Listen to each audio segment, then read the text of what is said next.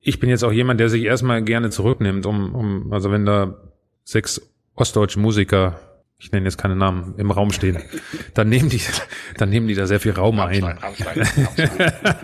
die nehmen sehr viel Raum ein. Das hast du gesagt, das hast du gesagt. Da muss ich, mir- da, da kann ich mich gerne ein bisschen zurücknehmen. Hier ist Radio Orchid, der Fury in the Slaughterhouse Podcast bei Radio Bob. Klären wir erstmal, was wir trinken wollen. Ja, was gibt's bei euch? Also ich hatte einen, ich hatte einen Tee. Der ist Ich hatte einen Harry. leer. Harry. Ich habe einen französischen Rotwein. Oh. Okay, weil das Okay, ist ja hier ein, ein ich sag mal äh, Neid und Neid und Missgunst aus Wuppertal, Freunde.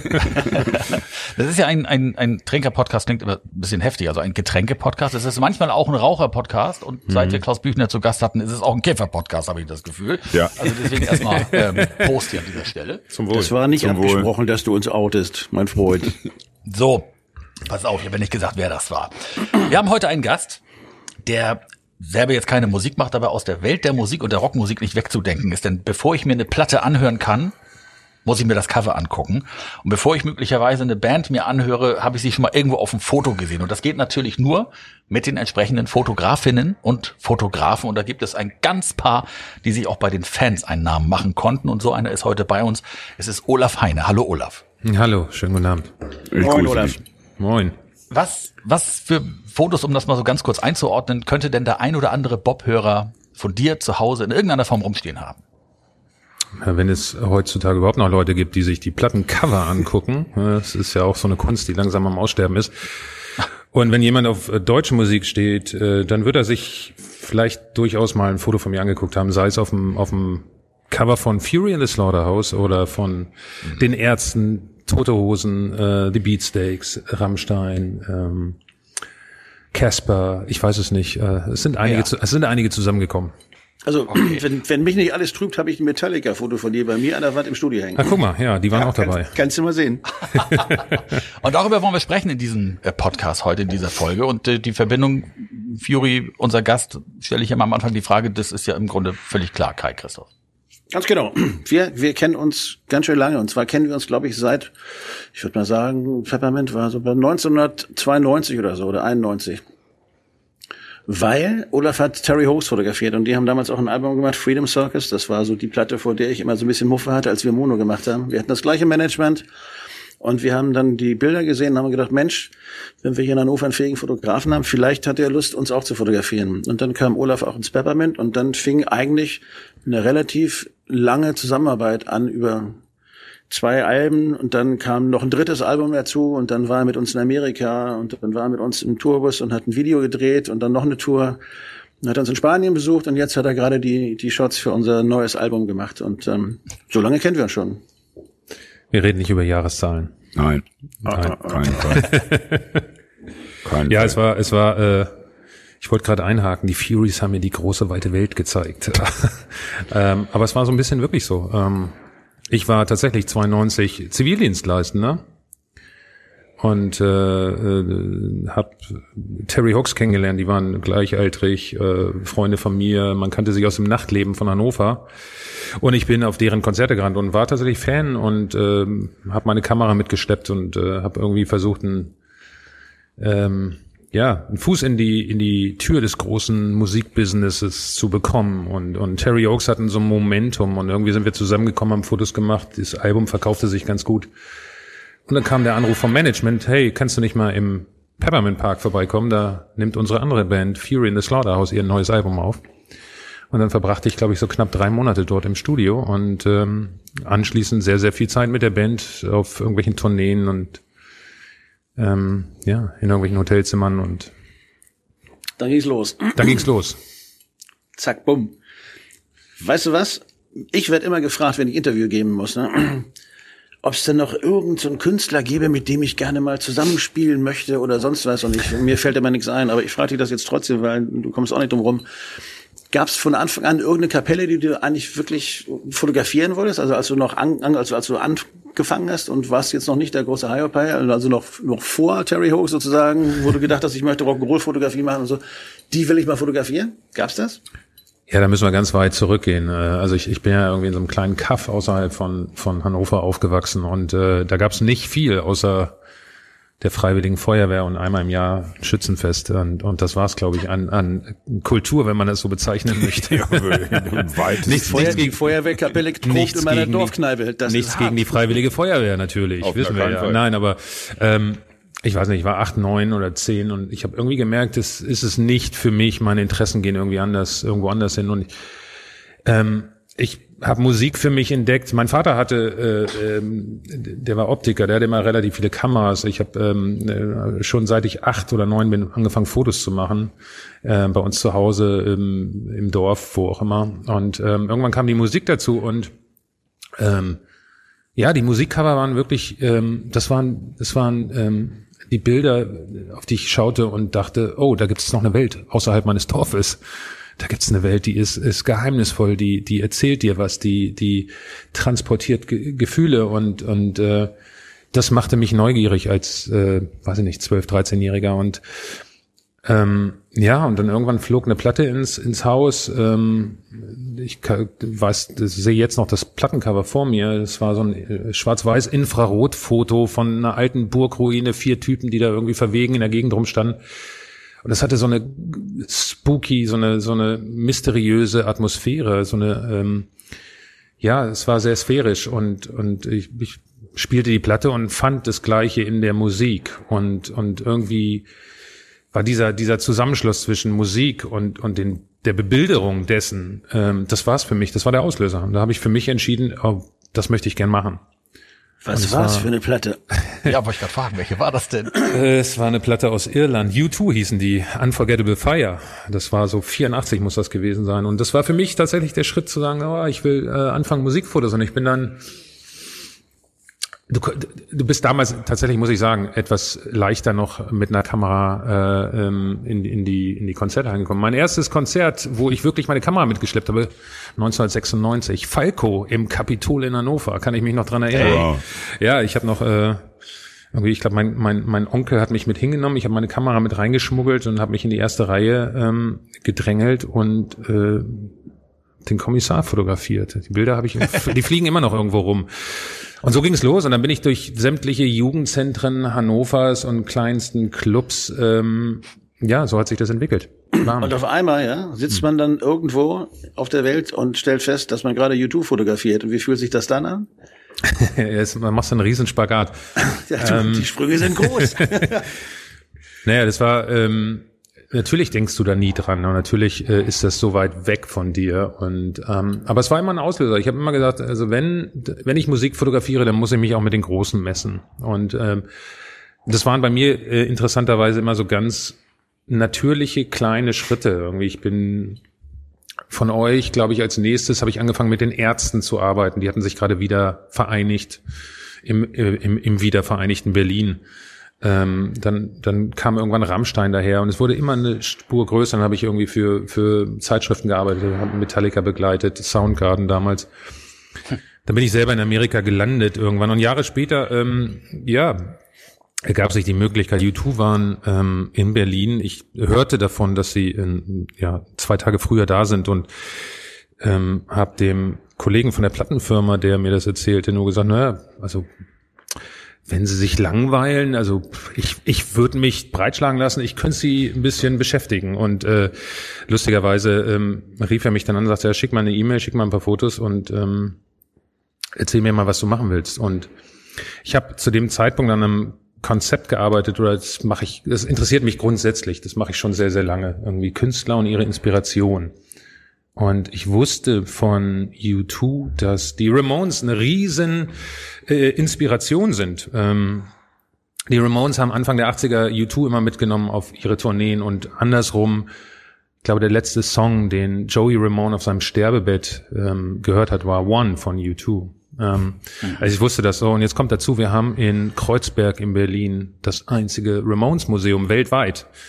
Und dann bin ich dann hingestiefelt, habe mir eine Lederjacke organisiert, habe einen, einen, Tisch, zwei Stühle in einem Hotel, ähm, wo wir verabredet waren, hingestellt und habe zu Bono gesagt, Bono, setz dich mal auf den Stuhl an den Tisch und auf der anderen Seite, da habe ich die, die Lederjacke von Joey Ramone hingehängt und dann habe ich ihm gesagt, stell dir vor, du hast noch mal einen Abend mit äh, Joey Ramone.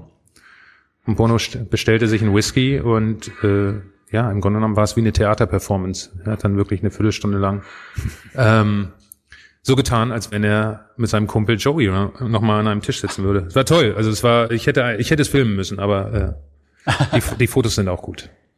Ja. Und ähm, ja, das war schon surreal genug. Und dann, ähm, ich war nervös. Es waren 30 Jahre später. Es, für mich schloss sich ein Kreis äh, seit meiner Kindheit, muss man so sagen. Und ähm, und dann sagte er, ja, wir bräuchten, also Bono sagte, wir bräuchten eigentlich ein Foto für unsere Tour. Wir kündigen unsere neue Tour an. Ähm, hast du eine Idee?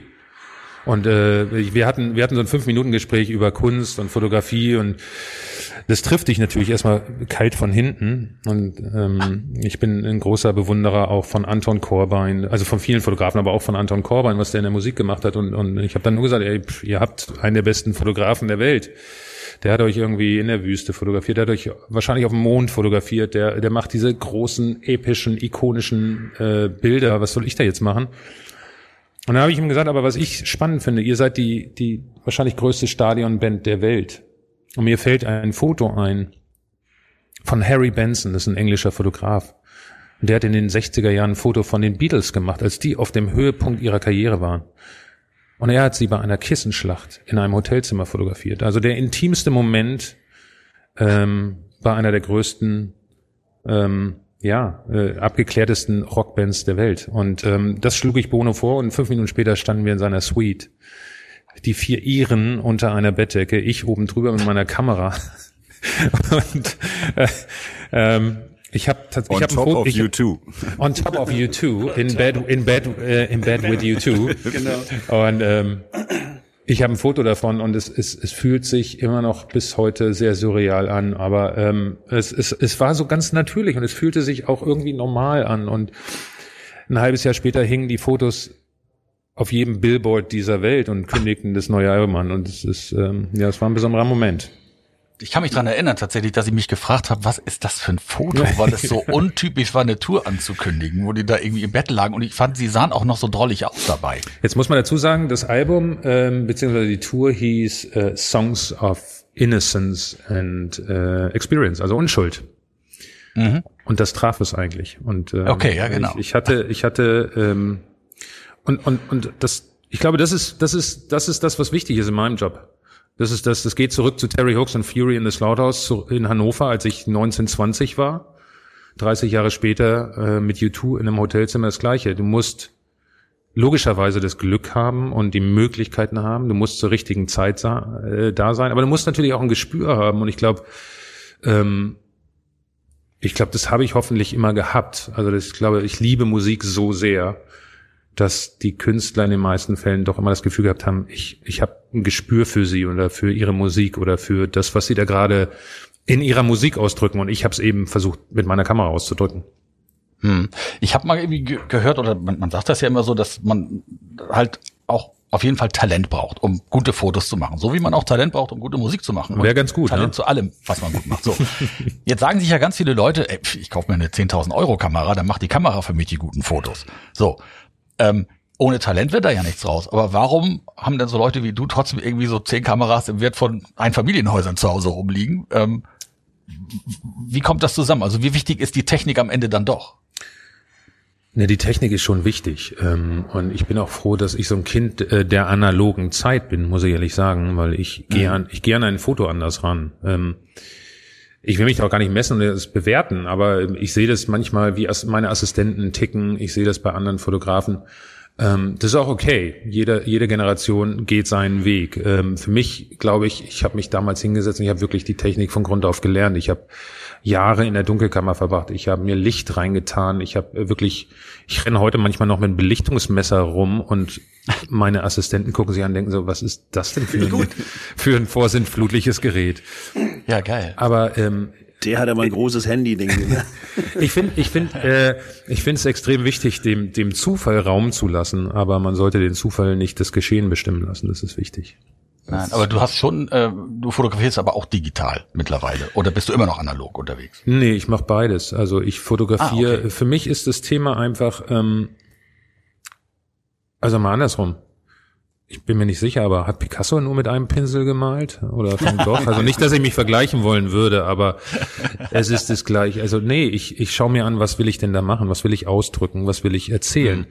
Und ich gehe mit, ich gehe sicherlich nicht, wenn ich ein Konzertfoto mache bei Rammstein mit einer Großbildkamera, bei der die Schärfe so unfassbar ist, äh, bei der du aber wirklich stillstehen musst. Ähm, zugange und und und gleichzeitig oder andersrum ähm, wenn ich die Möglichkeit habe, ähm, dann greife ich jetzt nicht unbedingt zu einer kleinen Leica, sondern sage ich, nee, ich äh, würde das gerne sehen. Also sagen wir so andersrum. Ähm, ich schaue mir an, was ich da fotografiere oder was meine Idee ist oder äh, was zu meinem Gegenüber passt und danach gehe ich. Und deswegen habe ich verschiedene Kameras. Ähm, mhm. Abgesehen davon, dass ich die auch sammle und ein totaler Kamerafetischist bin.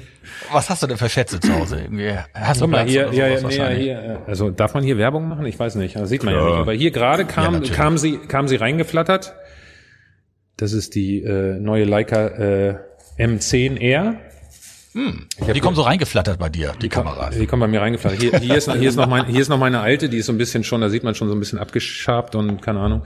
Ähm, nee, ähm, ich habe von der ersten Kamera angefangen, die ich mir tatsächlich, ich weiß nicht mehr, 83, 82, 83 gekauft habe, eine Minolta X700, eine analoge Kleinbild mhm. bis zu alten Polaroid-Kameras, bis zu Großbildkameras, ähm, Hasselblatts. Ähm, ich habe also ich meine, weiß ich nicht, äh, äh, ja, hey, genau, super. Ja, ja mach uns mal hier. Kamera. Ich meine, Christoph, kannst du, kannst du jetzt ad hoc deine ganzen, deine ganzen Gitarren aufzählen? Nee, aber nee. ich könnte, ich könnte jetzt ganz stolz berichten, dass ich mir gerade eine neue Gitarre bauen lasse. Und ja, zwar gut. natürlich eine Nau-Gitarre.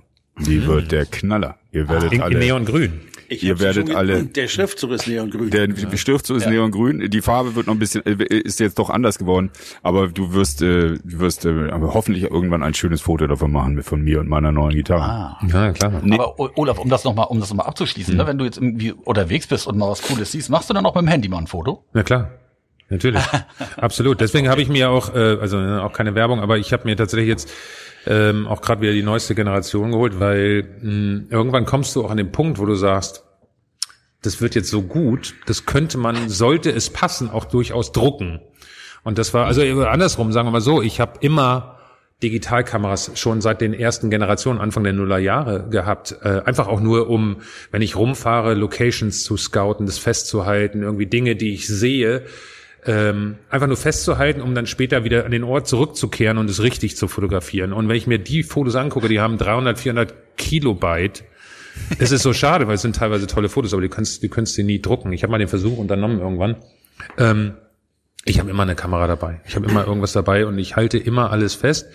Nur ähm, ich bin dann doch so, dass ich, äh, weiß ich nicht, ob das, ähm, das ist jetzt vielleicht in der Musik äh, das Äquivalent wäre so Lo-Fi und Hi-Fi und also ich bin dann eher so der Hi-Fi-Spezialist. Ich, ich kehre dann gerne, wenn ich denke, das Foto ist mit dem iPhone jetzt doch nicht so gut, ich kehre dann gerne nochmal zurück. Oder ich also mal andersrum, ich habe vorhin ein Foto ähm, auf meinem Instagram Kanal gepostet. Ähm, und das wird heute in Amerika versteigert für, für Human Rights Watch. Und da habe ich dazu geschrieben, das war ein Foto von einem ähm, einer Architektur in Brasilien. Und da habe ich tatsächlich wahnsinnig viele Anläufe, wahnsinnig, wahnsinnig viele Anläufe gebraucht, weil die Qualität nie so war, dass das Bild so äh, erschien, wie es die Architektur für mich ähm, ausstrahlte. Also das hatte nicht die Größe und dazu gehört dann eben auch eine gewisse Technik. Nichtsdestotrotz habe ich dann manchmal meine kleine Leica hier einfach nur und schieße aus dem Handge Handgelenk. Ja, also im Endeffekt, im Endeffekt liegen wir gar nicht alle so weit auseinander, weil bei der Musik ist es ja auch so, was bestimmte Momente erfordern halt bestimmte Instrumente. bei dir ja. ist es auch so. Was mich mal interessieren würde, lass uns mal zum Thema kommen, wo man äh, sich das Instrument nicht mehr aussuchen kann. Wie zum Beispiel, du hast jemand, den, den sollst du fotografieren, ja? Und äh, der verweigert sich aber so ein bisschen, weil er jetzt irgendwie gerade mal nicht so richtig tickt oder weil er gerade keinen Bock hat oder so. Hattest du sowas auch mal? Ja, hast du. Also ein, äh, schwierig, heißt, ein schwieriges Modell. Äh, ich, ja, mein, meine, meine Frage lautet tatsächlich zu dem Thema, gibt es Bilder, die nie einer gesehen hat am Ende? Also. Oh, ganz viele, ganz viele. Und das ist, das ist auch gut so. Die bleiben in den Katakomben meines Studios hier und äh, wenn es nach mir ginge, ähm, muss man die auch nicht sehen. Nein, das ist ja wie, wie überall. Ähm, Fotografie ist ja ein wahnsinnig intimer Moment oder kann ein sehr intimer Moment sein. Und Kai, Christopher, ihr werdet das wissen, äh, wenn ihr so eine Platte promotet oder keine Ahnung, ähm, irgendwas verkaufen wollt, dann müsst ihr diese Promotermine machen und dann kommt da der zehnte, zwölfte, dreizehnte Fotograf Und ihr könnt euch sicherlich auch nicht ständig motivieren. Und so ging mir das halt auch lange. Mittlerweile ist es so nach 20, 30 Jahren, die Leute, die mich anrufen, wissen in den meisten Fällen, worauf sie sich einlassen und, und, und möchten sich auch gerne darauf einlassen. Aber ich habe schon viele Künstler gehabt, auch, habe ich eingangs gesagt, auch viele Künstler, die ich sehr verehre, die sich nicht so schön benommen haben und äh, wo das nicht so Also schön du sollst ja jetzt, du sollst ja jetzt auch kein Dissen oder so, aber was Nee. macht man denn dann in so einer Situation? Wie kommt man aus der Nummer wieder raus? Oder, oder man, oder kriegt man das Bild, was man haben will? Doch, gibt's da irgendwas, was du mit den Lernen und Jahren so, so für dich gelernt hast, wie du da noch sauber um die Kurve kommst? Na, es ist immer, für mich ist Fotografie tatsächlich ähm, eine total demokratische Sache. Also da gehören, da gehören mehrere dazu und es geht auch, es wird auch wirklich nur gut, wenn alle bereit sind und sich irgendwo treffen. Meistens ist es so, ich komme mit einer Idee und dann reagiert mein Gegenüber. Und je nachdem, wie gut ich meine Idee erklären kann, je nachdem, wie gut unsere Chemie miteinander ist, wie die Stimmung ist, wie frei und offen mein Gegenüber ist, ähm, umso besser ähm, wird es umgesetzt. Aber es kann natürlich auch sein, dass also es ist häufig vorgekommen, dass jemand sagt, nee, das sehe ich jetzt nicht. Aber wenn er sich darauf einlässt, wenn er offen ist, sagt er, das sehe ich vielleicht nicht, aber wir können das machen. So, und dann muss ich wiederum darauf reagieren. Und das ist das Schöne. Und deswegen ist mir auch immer der Prozess des Fotografierens so viel wichtiger als das, was hinterher mit den Bildern passiert. Sind diese Momente, wenn man Künstler trifft. Also ähm, Iggy Pop im, in Miami und ich hatte diese Idee und ähm, ich habe den mal so als Boxer fotografiert. Das, das Album hieß Beat 'em Up und ähm, ich habe auf seine Karriere zurückgeblickt und habe so gesagt, was, was ist denn Iggy Pop für mich? Und, und das war ganz klar, der ist ein Boxer, der ist so oft zu Boden gegangen, sei es durch, keine Ahnung, äh, Misserfolge, die Stooges, die Auflösung, ähm, seine Heroinsucht, die Zusammenarbeit mit David Bowie, ähm, äh, dann wieder irgendwie in den 80er Jahren völlig drauf. Der ist zu Boden gegangen, ist immer wieder aufgestanden und, und, und, und er lebt in Miami. In Miami hat Cassius Clay äh, immer trainiert und deswegen habe ich Iggy dann irgendwann dahin geschleppt in diesen, in diesen Box-Gym. Und das Foto dauerte zwei Minuten. Wir haben zwei Tage fotografiert, aber das eigentliche Foto, was ich machen wollte, dauerte zwei Minuten. Und äh, wir haben uns fantastisch verstanden. Es war super. Und dann hat er das Foto nicht ausgesucht. Und das Album kam raus mit so einer ganz fürchterlich hässlichen Illustration. weißt du, diese Bikini mit der Ja, Knarre ja, ich drin? erinnere mich. Ja, ja, Es ja, war ja, so stimmt. sexistisch und so scheiße und billig und ich dachte nur so, Alter, gibt's das denn? und es hat mich frustriert, weil ich habe die, ich wusste und ähm, es gibt lustigerweise, es gibt ein Interview mittlerweile ähm, von Iggy in, auf irgendeinem französischen Sender und da sagt er, I almost didn't recognize the picture. und äh, zwei Jahre später, zwei Jahre später gab es ein Best-of und der Grafiker hat sich an dieses Foto erinnert und hat gesagt, hier, das, und dann ist das aufs Cover der Best-of, des Best-of, was ja für mich noch viel besser war.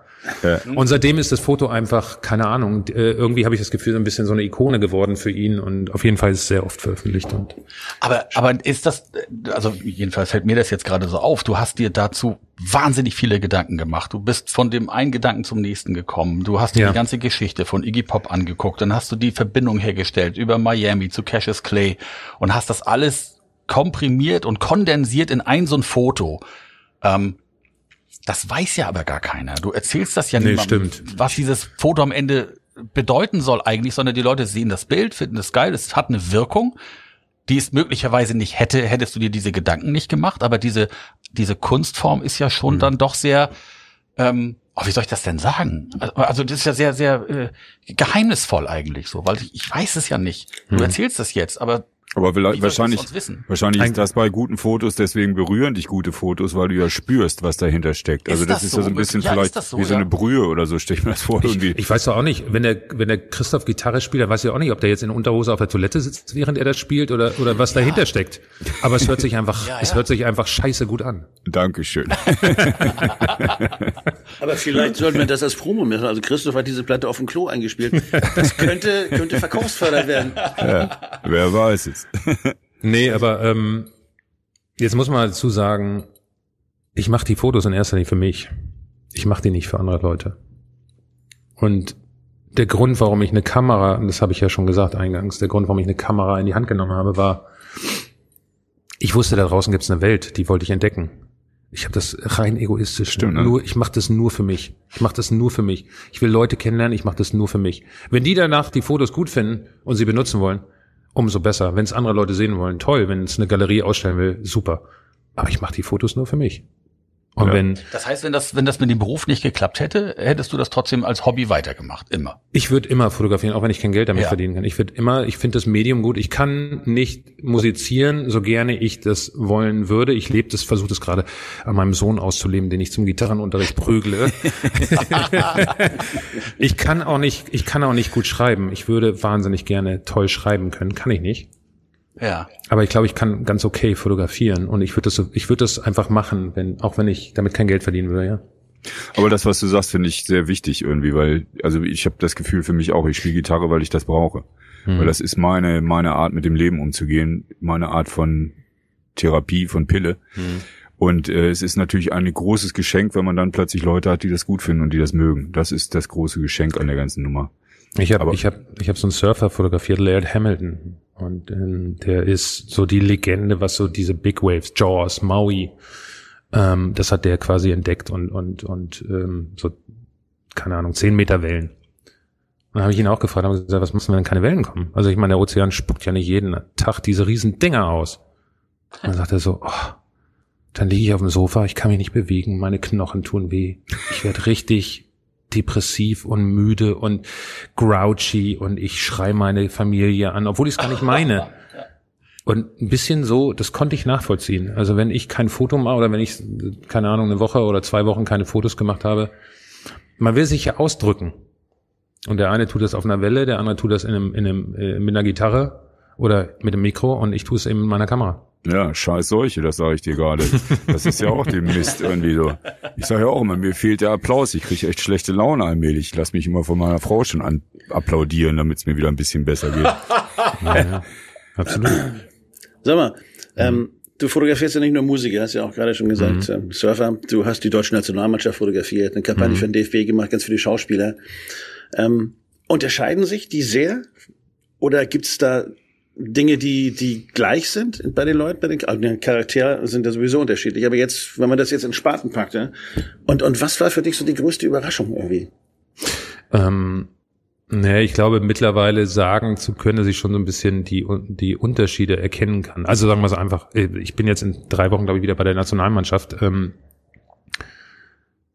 die wollen zwar alle Rockstars sein, so wie ihr, aber ähm, tatsächlich haben die, also in den meisten Fällen ist Fotografie für die eine Pflichterfüllung. Es steht in ihrem Vertrag, dafür kriegen sie Geld, ähm, aber die wollen eigentlich nur auf dem Platz stehen und kicken. Und das ist, das macht's auch so schön bei denen. Ähm, die sind halt kleine Kinder, die wollen eigentlich kicken, dann finden sie noch ein paar Hip-Hopper gut und wollen mal gerne irgendwie cool in der Gegend rumstehen und sich fotografieren lassen, aber ansonsten ist es jetzt nicht Ausdruck ihrer Persönlichkeit, würde ich mal so sagen. Ähm, ich hoffe, ich trete da jetzt keinem mit auf die Füße. Wir schicken dir noch eine Nummer zu, die kannst du denen mal vorspielen. Mach ich gerne. ähm, Schauspieler ähm, sind total expressiv und nehmen jede Rolle an. So würde ich das sagen. Und das mache ich. Ich, arbeite wahnsinnig gern mit Schauspielern, weil ich einfach weiß, da, da gibt's keine Grenzen. Da kann ich einfach, ähm, wenn du eine gute Idee hast, die verkörpern das für dich. Ähm, und Musiker, ja, äh, ne, klar ist da immer so ein bisschen Image und Coolness, der, aber es geht halt eben auch um Musik und das finde ich so wichtig, ähm, dass du, dass du versuchst, der Musik in irgendeiner Art und Weise, natürlich ist es schwer, Musik zu fotografieren, aber ein Gefühl zu transportieren, was irgendwie, wie ich das eingangs sagte, so ein bisschen ähm, das wiedergibt, was da zu hören ist. Das, das, das ist das Spannende. Du musst ja eine wahnsinnige Menschenkenntnis haben. Ne? Du bist ja wahrscheinlich jemand, der reinkommt, sich Leute anguckt und sofort ein Gefühl dafür hat, wie die ticken und, und siehst auch wahrscheinlich, wo die Stärken und Schwächen sind und auch erkennst, möglicherweise ist das jetzt ein, ein, ein introvertierter Typ und extrovertierter Typ. Das ist ja auch ein Riesentalent, was du da hast dann. Ne? Nee, es ist so eine, ja, es ist genau, es ist so eine Mischung. Man muss so halb Thera- Therapeut und oder äh, Mhm. Psychologe sein, muss das erkennen.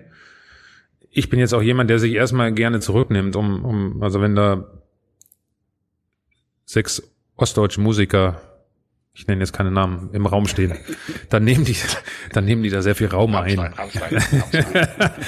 die nehmen sehr viel Raum ein. Das hast du gesagt, das hast du gesagt. Da muss ich, da, da kann ich mich gerne ein bisschen zurücknehmen. Ähm, Ja. Aber natürlich musst du gucken, wie, wie ticken die miteinander? Wie, wer ist da, wer ist da derjenige, der mehr rausgeht? Wer ist der, der sich zurücknimmt? Ähm, klar sagt man immer so, der Sänger ist wichtig, aber nee, manchmal ist es auch, gerade im Falle dieser Band ist es zum Beispiel so, da gibt es zwei Gitarristen, die sind auch, ist eine Gitarrenband, das ist eine sehr wichtige, sondern musst du auch gucken, wie gehst du mit den zwei Gitarristen um? Ähm, ähm, damit sich eben nicht alles immer gleich auf den Lindemann stürzt. Ja. Und, und wer ist der, der Chef bei der, bei der Arbeit? Ist der Fotograf, sagt, der, derjenige, der sagt, was gemacht wird, oder ist es dann die Band? Oder ist es mal so, mal so? Ne, ich habe ja vorhin schon gesagt, ich, für mich ist das ja ein demokratischer Prozess, es, es ist Teamwork. Ähm, ich finde es auch wahnsinnig wichtig, dass ähm, mein Gegenüber, ich könnte ja einfach nur ein Foto machen, nach Hause gehen und sagen, pff, ist ja euer Gesicht drauf. Aber ich finde es wahnsinnig wichtig, dass die Leute sich eben auch ähm, gut fühlen, die eben, die auf dem Bild sind. Und ähm, deswegen ist es, ist es eine gemeinschaftliche Produktion ähm, eine Kollaboration und, und das ist wichtig. Und mir ist, mir gibt es das auch. Ich, ich möchte gern, dass mein Gegenüber mir auch was entgegensetzt. Wie, wie ganz viele andere Fotografen, du hast ja vorhin Anton Cobain angesprochen, der hat ja auch Musikvideos gedreht oder auch Spielfilme, einen meiner Lieblingsmusikfilme. Hast du auch gemacht. Du hast irgendwann, also ich kann mich erinnern, wir haben Milk and Honey zusammen gedreht auf einer Tour. Und dann haben wir irgendwann mal einen Kurzfilm gemacht innerhalb unseres Kurzfilmprojektes mit Bela und allen möglichen Schauspielern. Machst du das weiter? Machst Ja, du ich das hab, äh, öfter? mit den Ärzten hast du, glaube ich, auch mal ein Video gedreht, soweit ich mich erinnern kann. Ja, ich habe äh, zwei Kurzfilme gedreht, einen mit euch und dann einen jetzt vor anderthalb Jahren. Ähm, lustigerweise auch mit jemandem, der einen Kontakt zu, der, der ähm, eine Verbindung zu euch hat, mit Thomas Kretschmann.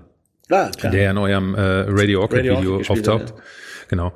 Ähm, nee, ich komme leider viel zu selten dazu. Ich habe unglaublich viele Musikvideos gedreht und mich hat das Medium sehr angesprochen. Ähm, ähm, und ich habe dann aber, als genau dieser digitale Wandel war, als alles dann auf einmal mit digitalen Kameras ähm, gedreht hat, habe ich mich eigentlich komplett in eine andere Richtung bewegt und habe gesagt, ich mache jetzt erstmal Kunst und Bücher und Ausstellungen und habe das ähm, Medium Film sehr stiefmütterlich behandelt in den letzten Jahren. Ich drehe es nur einmal im Jahr. Ich habe jetzt äh, zuletzt einen Kurzfilm geredet. Ich schreibe schon seit Jahren an einem Film, aber ich glaube, ich komme da nicht weiter. Ich bin kein guter Schriftsteller oder Drehbuchautor und habe auch noch nicht den richtigen gefunden. Aber es ist etwas, das steht irgendwo im Raum und und ähm, das könnte passieren, wenn es sich ergibt, aber im Moment nicht. So im Zuge Und- der Recherche, also wir bereiten uns ja immer vor, ne, auf das, was wir tun. Also wir sagen mal so, wir erzählen auf alle Fälle allen, wir tun das. Ähm, jetzt kann ich beweisen, dass wir das wirklich tun. Also ich sauste so durchs Internet und dann fand ich auf Amazon ja eine Vorankündigung für etwas, von dem du mir irgendwann mal auf dem Foto so ganz wenig kurz erzählt hast, und zwar ein Rammstein-Buch von Olaf Heine. Das sollte es aber eigentlich noch gar nicht geben, oder? Habe ich mich da gehört. Ist das wahr? Steht das da? Ja, das steht da. Ist ja, Kannst mal sehen. das ist äh, Ja. ja, ähm, ähm, ich weiß nicht, ob ich darüber reden darf, ehrlich gesagt. Aber ich habe. machst du lieber nicht. Es bleibt, es bleibt ja unter uns. Ähm, Ja, natürlich. ich habe dieses Jahr 25-jähriges Betriebsjubiläum mit der Kapelle. Wir haben, Ah. wir haben uns 1996 kennengelernt. Nein, ähm, es ist eine Band, die ich ähm, äh, ganz arg liebe und die an der ich mich auch sehr reibe und immer mal wieder Jahre nicht mit ihnen arbeite und dann wieder doch ganz eng. Und das Ganze seit 25 Jahren. Und ähm, es war vor ein paar Jahren auf der Tour, da habe ich ähm, da habe ich sie begleitet nach Amerika und Südamerika. Und habe ich ihnen einfach mal gesagt, dass das sehr selten ist, dass diese Zusammenarbeit, dass ein Fotograf von Anfang an dabei ist und eine Band, vor allen Dingen eine deutschsprachige Band, das gibt's ja sowieso überhaupt nicht, eine deutschsprachige Band in den Clubs abholt und an der Hand nimmt, an die Hand nimmt und in die Stadien dieser Welt bringt. Also nicht, dass es mein Verdienst gewesen wäre. ich habe es festgehalten. Aber auch. Aber auch. Ähm, nein. Ähm, und ich habe dann irgendwann mal gesagt, Mensch, ist ähm, dieses Werk, was wir da haben, also das Werk, Olaf Heine guckt auf Rammstein auf eine gewisse Art und Weise. Ähm, das ist sehr groß geworden in den letzten Jahren oder in den letzten 25 Jahren und ähm, es würde es verdienen, in ein in eine Buchform ge gepackt zu werden. Jetzt ist aber alles so bei dieser Band so basisdemokratisch und es muss sechs Bandmitgliedern gefallen und einem Management und ich bin, äh, ich bin am Überreden, sagen wir es mal so. Ich bin am Überreden. Das dauert noch ein bisschen. Ah, Man weiß bei dieser Kapelle nie. Ruckzuck sind zehn Jahre vorbei und das Album ist immer noch nicht fertig. Das, ist, äh, das, das, das dauert gern mal zehn Jahre bei denen. Es ist, es ist eine Band, die einen herausfordert, visuell. Das weiß jeder, der mal bei diesem Konzert gewesen ist. Es ist eine Band, die natürlich inhaltlich sowieso grundsätzlich herausfordert. Ähm, ich musste mich auch ähm, in frühen Jahren dafür sehr rechtfertigen, dass ich mit dieser äh, ja doch offensichtlich rechtsradikalen Band Fotos mache. Und ähm, ich sag dann immer, wenn, ähm, wenn Alexander Scheer oder ich weiß nicht, wie sie alle heißen, diese ganzen Theaterschauspieler an der Schaubühne in Hitleruniform auf die Bühne gehen, den Arm heben, dann ist es Kunst. Und wenn in der Musik jemand mal mit einem R rollt, um uns einen Spiegel vorzuhalten, dann ist es, sind es gleich Nazis. Also ähm, ich glaube, der Erfolg gibt Ihnen recht. Äh, es, es ist eine Band, es ist die Aufgabe der Kunst, in meinen Augen zu provozieren und auch Türen aufzustoßen und damit die Leute mal dahinter gucken und vielleicht auch sich hinterfragen. Und das versuche ich seit langer, langer Zeit auch eben mit meiner Kamera. Und ähm, mal sehen, was passiert. Das hätte ich aber Das ist- schön Finde gesagt. ich jetzt schön, ja. Mal sehen, was passiert. Wie, wie viel ist denn, äh, es ist ja sehr inflationär geworden, ähm, äh, zu fotografieren, ne? seit es Smartphones gibt und, und jeder macht einen Instagram-Account und, und kauft sich eine teure Kamera, wie ich vorhin gesagt habe, und nennt sich Fotograf und so. Ähm, wie viel Nachbearbeitung, also früher in der analogen Welt gab es natürlich auch Nachbearbeitung, die war sicherlich sehr begrenzt oder sehr aufwendig. Heute mit Photoshop und Co. Ähm, wie weit gehst du da in solchen, in solchen Prozessen? Ähm, ich sag dir mal eins. Mein allererstes Singlecover. Policy of Truth, Terry Hoax. Ach, schön. In der Dunkelkammer. Da habe ich Masken gebaut und den, den Kopf des Schlagzeugers von dem einen negativ ins andere versetzt. Das würde heute nie jemand sehen. Also für mich ist Bearbeitung einfach nur Mittel zum Zweck. Wenn es das Bild Ja. besser macht, wenn es irgendjemand dazu ähm, oder wenn, wenn sich irgendjemand damit besser fühlt, ist das fein für mich. Ähm, ist auch da wieder äh, die Wahl der Waffen. Ne? Was will, was will ich mit diesem Bild ausdrücken? Es gibt Bilder, die entstehen im Vorbeigehen und da wird auch nicht viel dran gemacht und dann gibt's Bilder, die sind komplett bearbeitet. Ähm, Mhm. Da ist für mich wirklich, was will ich, was will ich, was will ich mit diesem Bild ausdrücken? Also ähm, ich gucke mir das immer gerne an die Diskussion um Andreas Kurski, äh, ist ja einer der, der bekanntesten, der teuerste Fotograf, äh, den wir in Deutschland haben wahrscheinlich, der ja ein wahnsinnig äh, gigantomanisches Abbild unserer Welt zeichnet, was aber komplett digital auch gebaut ist. Und das ist okay. Und ähm, ich finde diese Diskussion immer sehr müßig. Nein, aber wenn jetzt ein Künstler kommt und sagt, oh, ich sehe so alt aus auf dem Bild, mach mal hier ein bisschen, mach mal da ein bisschen und so, ist das dann okay oder ist das was, wo du sagst, hm, stopp? Nee, ich bin da nicht so ein Purist. Also Okay. ähm, ich, wenn sich da jemand besser fühlt, also beispielsweise mein Iggy Pop Bild ähm, oder sagen wir mal die Iggy Pop Bilder, die ich gemacht habe, ich glaube, die leben von den Falten. Ja, ja, klar. So, aber dann gibt's halt eben andere Menschen, die sagen, mm, mm, ist jetzt ein bisschen schwierig geworden. Und das ist auch okay. Da Ich meine, der muss bei jedem Foto von mir die Haare wegmachen. Also das ist echt eine Kunst. Also, das muss man einfach mal so sagen. ja, und das ist aufwendig. Ja. Jedes Ja, einzelne ist Haar. aufwendig. Und meine rot nachretuschieren. So, ähm, du hast ja in, Vorbereitung auf unseren Podcast hier so einen, einen Lebenslauf uns schon mal zur Verfügung gestellt, wo so Sachen stehen wie äh, Dave Grohl bringt Olaf Heine mit seinem Rammstein-Stories zum Lachen, Brandon Boyd, Sänger von Incubus fotografiert, mit den Killers durch Japan. Wir könnten im Grunde jetzt noch sechs Stunden weitermachen, aber du hast Aber noch die, was die, vor heute. die Killers in Japan interessieren mich schon. Ah, mich interessiert das alles. Chris Cornell haben wir noch hier und so, aber es ist halt, ähm, du musst heute noch wohin. Ähm, dann nehmen wir doch mal die Killers in Japan-Geschichte, dass wir die noch mal machen. Und dann habe ich noch eine Frage dahinterher. So, so. Das Lustige ist, ich habe tatsächlich gerade vor kurzem auch ein Foto von den Killers aus der, von dieser Tour wieder, ne, nicht von den Killers, aber von dieser Tour rausgesucht, weil wir jetzt seit äh, über einem Jahr immer mit diesen Masken rumrennen und ähm, die Killers in Japan, ähm, ich glaube, das war 2000, weiß ich nicht, sieben, 2008 und da haben wir äh, zwei Wochen lang auch Masken im Gesicht gehabt. Völlig normal in Tokio oder in Japan. Nur bei uns nicht. Und äh, Ja, ja. ähm, ich habe gerade so ein Foto rausgesucht, wie ich mit dem Autor damals, das war eine Geschichte für den Musikexpress, für die Zeitschrift Musikexpress, ähm, sind wir zwei Wochen durch Japan und haben die Killers begleitet und haben wir diese Masken getragen. Ähm, Die waren, ähm, ich hatte die Killers zuvor mal in Los Angeles fotografiert und wurde dann nach Japan geschickt und wir ähm, flogen einmal um die halbe Welt, der Autor und ich, und kamen, ähm, checkten in dem Hotel ein, nahmen uns ein Taxi, fuhren in den Club, dessen Adresse man uns gehabt. Und der war verschlossen. Und wir so, hm, komisch. Dann haben wir auch keine Trucks gesehen, gar nichts. Und dann irgendwann fuhr so ein Wagen um die Ecke. Und da war dann irgendwie Veranstalter.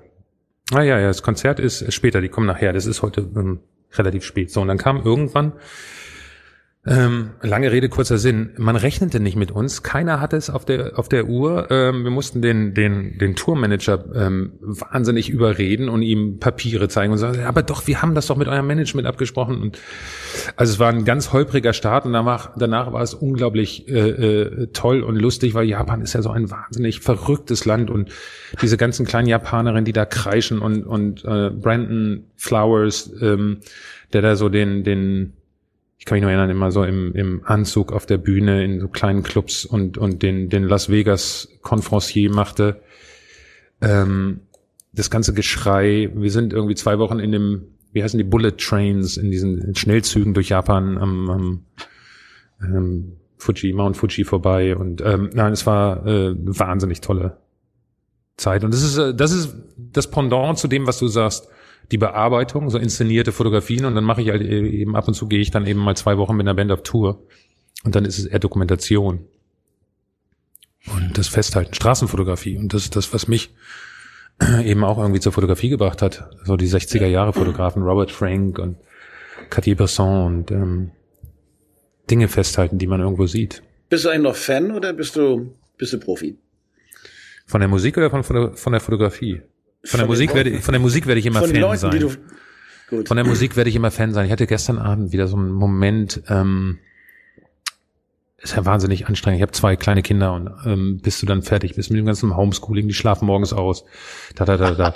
Ich war dann irgendwie so um zehn, um zehn habe ich mir so einen Wein aufgemacht und habe mich dann irgendwie vom Kamin gesetzt und ich weiß gar nicht, wie ich drauf gekommen bin. Ähm, und ich habe mir das alte Album Grace von Jeff Buckley ähm, auf, auf, auf den Plattenspieler gelegt und, und habe es ganz laut angemacht und dann hätte ich nicht laut anmachen, weil meine neunjährige Tochter kam dann gleich wieder hoch und dann fragte sie und dann sagte ich so, sagst du, wer ist das? Und so, und die weckt, die, die wächst auf mit TikTok und was auch immer das ist, keine Ahnung. Ja, ja. Ähm, ähm, und dann, und dann erzählte ich ihr, dass das für mich die tollste Stimme im Pop- oder Rock-Business ist und dass ich tatsächlich ich weiß gar nicht mehr, 93, glaube ich. Ich bin quer durch Deutschland gefahren für Jeff Buckley. Und da habe ich schon fotografiert und war eigentlich schon, da habe ich schon immer versucht, Fotos zu machen. Und ich bin dem hinterhergefahren mit Jürgen Stahl. Jungs, ihr kennt ihn noch? Ja, klar. Weiß ich noch, in Köln, äh, im E-Werk und weiß nicht, weil ich den, ich fand den so unglaublich fantastisch. Also dieses, dieses ganz leise, zerbrechliche und dann hat er diese, diese, diese Ausbrüche an der Gitarre. Und den hat's dann ja zwei Jahre später, glaube ich, zerrissen. Also, nee, also er ist ertrunken im Mississippi und ich habe diese Geschichte gestern erzählt und, und meine Frau kannte sie auch nicht. Und dann saßen wir, glaube ich, zwei Stunden lang und haben diese Musik gehört. Und ich bin ein wahnsinniger Musikfan. Ähm, und äh, Fotografie ja auch. ich gehe immer noch viel auf Ausstellungen. Ähm, äh, ich würde auch nie sagen, dass ich einen Beruf habe. Das ist ein Hobby. Es ist für mich, ähm, ich, das ist eine große Ehre und es ist ähm, so ein Privileg, mit der Kamera durch die Welt reisen zu dürfen. Jetzt gerade nicht im letzten Jahr, aber ähm, die anderen 25 Jahre plus. Ähm, wir wollten nicht über Jahre reden. Wir wollten nicht über Jahre ah, reden. Ja, genau. ähm, es ist ein unglaubliches Privileg, durch die, durch die Welt reisen zu dürfen und, und mittels meiner Kamera Menschen und Orte und Schicksale kennenlernen zu dürfen und, und, und, und Teil ihrer Welt werden zu können an der einen oder anderen Stelle. Hm. Ich würde zum Schluss gerne noch ähm, etwas wissen wollen. Und mhm. zwar gibt es ja auch bei unseren Hörern ganz, ganz viele ähm, Newcomer-Bands, ganz viele Bands, die gerade am Anfang stehen. so. Und dann ist es ja oft so, dass dann irgendeiner kommt, der kennt dann einen, der kennt jemanden, der eine ganz gute Kamera hat und der hat auch von seinen Kindern immer schon so hübsche Fotos gemacht und der macht auch bei Instagram ein bisschen was und so. Mhm. Und dann gehen sie mit dem irgendwo hin. Meistens irgendwo in Wald, schwarz-weiß, mhm. ähm, ähm, ähm, Hoch, Hochspannungsmasten auch sehr gerne oder Klippen. so, und dann stellen sich alle hin, gucken böse und dann machen sie die Fotos. Und dann sind sie meistens nicht so richtig zufrieden. Hast du einen Tipp für diese Bands und ihre Kumpels, die eine Kamera haben, wie man gute Bandfotos macht? Gleich zu Anfang. Ne, all das, was du jetzt aufgezählt hast, deutet ja so ein bisschen darauf hin, dass man sich erstmal andere, De- andere Bandfotos anguckt von anderen Kapellen und dann einfach das nur wiederholt, weil man, das ist so gelernt, das ist so gelernt. Äh, ne, wir waren bei U2 Unforgettable Fire, da gibt's glaube ich auf der Rückseite oder wo auch immer gibt's auch Fotos, da stehen sie an so einer Klippe in Irland. Ähm, nee, ich glaube einfach, dass Musiker über ihre Musik hinausdenken sollten dass sie auch denken sollten, was wäre denn, wenn ich meine Musik in Farben ausdrücken würde? Was wäre das für eine Farbe? Wenn ich das in, in Licht äh, ausdrücken sollte, wäre das eher düster bewölkt oder wäre das eher sonnig? Und wenn man sich diese Fragen beantwortet, dann kommt man auf einen Pfad und der führt einem zu besseren Fotos. Würde ich sagen. Schönes Schlusswort. Sehr gut. Sehr schön, sehr, sehr schöner Tipp. Da will ich, das machen wir jetzt auch mal, ne? Kai? Ja, unbedingt. Ja, aber wie ist denn das bei euch? Guck mal, ich meine, ich war ja selber Teil eurer Geschichte und ihr gibt's, äh, euch gibt's ja jetzt auch schon ein paar Jährchen und ihr habt sicherlich auch, also ich kenne, ich weiß zumindest, haben wir Fotos in zerrissenen Jeans gemacht und wir haben Fotos in tollen Anzügen gemacht. Also ich meine, ihr müsst euch auch mal noch neu erfinden wieder. Ja. Ja. Ja. Und ich glaube, das, das, das Normalste ist halt Veränderung, ne? Das Einzige, was sicher ist, ist immer die Veränderung. Insofern keine Angst vor Schritten in andere Richtungen. Und es ist ja auch, wenn man dann so zurückschaut, mal irgendwann später, es ist ja auch wahnsinnig toll, diese Verfehlungen, die man hat in seinem optischen. Ja, also wenn man, Ja. also du sagtest gerade Chris Cornell, ähm, das ist ja so einer der Künstler, mit denen ich auch viel gearbeitet habe und, und dieser Weg von Soundgarden über, keine Ahnung, ähm, Audioslave, Soloalben, ähm, dann hat er sich mal irgendwann von, wie heißt der, Timberlake produzieren lassen, hat er kurze Haare gehabt, wo ich mir denke so, ja, ein wahnsinnig schöner Mann, der äh, aber dann auch teilweise sich so hat leicht irgendwo, ich weiß nicht, ob er das selber gemacht hat, aber sich so in bestimmte Richtungen hat pressen lassen. Ähm, aber im Endeffekt ist das Teil der Entwicklung. Genauso wie Songs schreiben. Du schreibst ja auch nicht nach zehn Jahren immer noch die gleichen Songs, die du am Nee. Anfang geschrieben hast, sondern es ist ja, Musik ist wie ein Tagebuch, das ist ein Spiegel deines Lebens und so ist es ja in den meisten Fällen auch mit dem Äußeren.